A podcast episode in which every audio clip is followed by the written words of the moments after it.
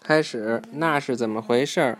电信号，电线里来来去去的电能做许多工作。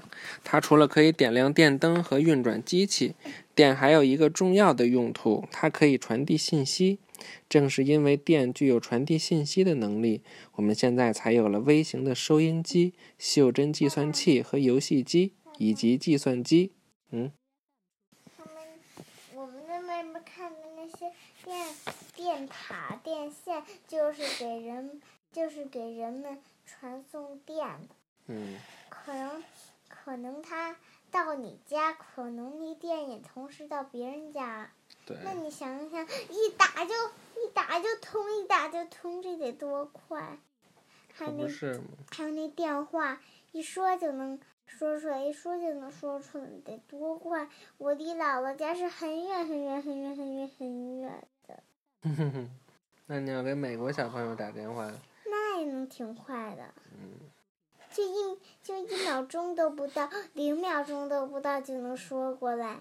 但是他那如果他没说话的环境说不出来。接着讲了啊。用。再说我也听不懂他说美国的呀。能听懂吗？不是。The Apple，用电来传递电信号的技术叫做电子学。电信号可能是声音、图片、数字、信件、程序或者其他信息。闭闭眼睛听了。一个电子器件有着许多细小的叫做电路的电子通道，每个电路有它特有的任务。有些电路储存信号，有些改变信号。例如，改变吗？例如，在电子计算器里，一个电路可能会把两个数加起来。当答案出来时，另一个电路会送出一个信号，让显示屏幕亮出答案。改变信号就是把，比如把一改成二，或者把入改成出。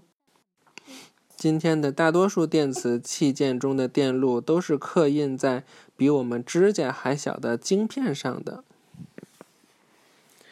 下图的电路板是由许多电路组成的，每个电路都有自己的工作任务。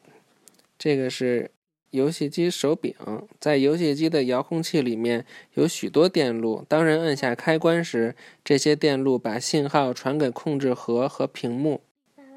嗯。咱们玩那马里奥。对，你按那个二，它就跳，是吧？因为它里边也有电路。但是我还没按过一呢。嗯，按一就是跑得快。这我为什么不敢？我知道这我为什么不敢快跑吗？我怕那那有那蘑菇，我就死了撞上它。